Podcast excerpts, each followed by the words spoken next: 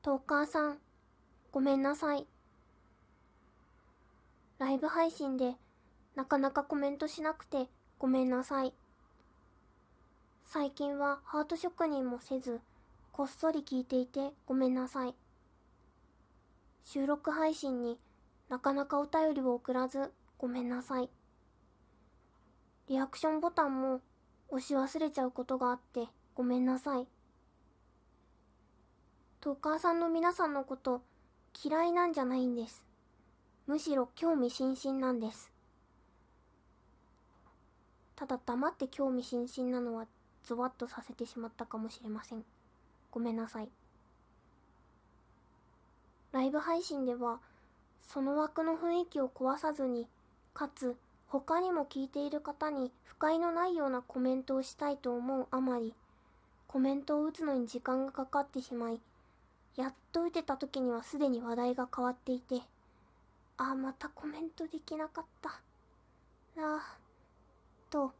自分のせいなのに落ち込むことが多くなってコメントするのやめようって諦めちゃいました。ごめんなさい。ハート職人だけでも、と、こっそりハートを打ちまくっていた時期もあったのですが、黙ってるのもなんだか悪い気がして、だけどコメント打つのが私は遅くて、諦めちゃいました。ごめんなさい。トーカーさん同士、切磋琢磨したり、お知り合いを増やしていきたいと思ってはいるのですが、交流することを諦めちゃってごめんなさい。そしてこれからもしばらくは私が起こせるアクションとしては収録配信の企画に乗っかったり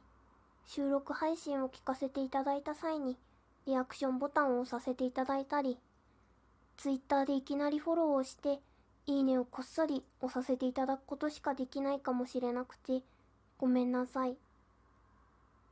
私なりにトーカーさんたちとじわりじわり交流していきたいです。もしもお話しする機会があった時に異様にいろいろなことを知っていたらごめんなさい。何しろ興味津々なもので。そしてチェックさん先輩さん。なかなか企画への参加が遅くなってしまってごめんなさい。経験値でした。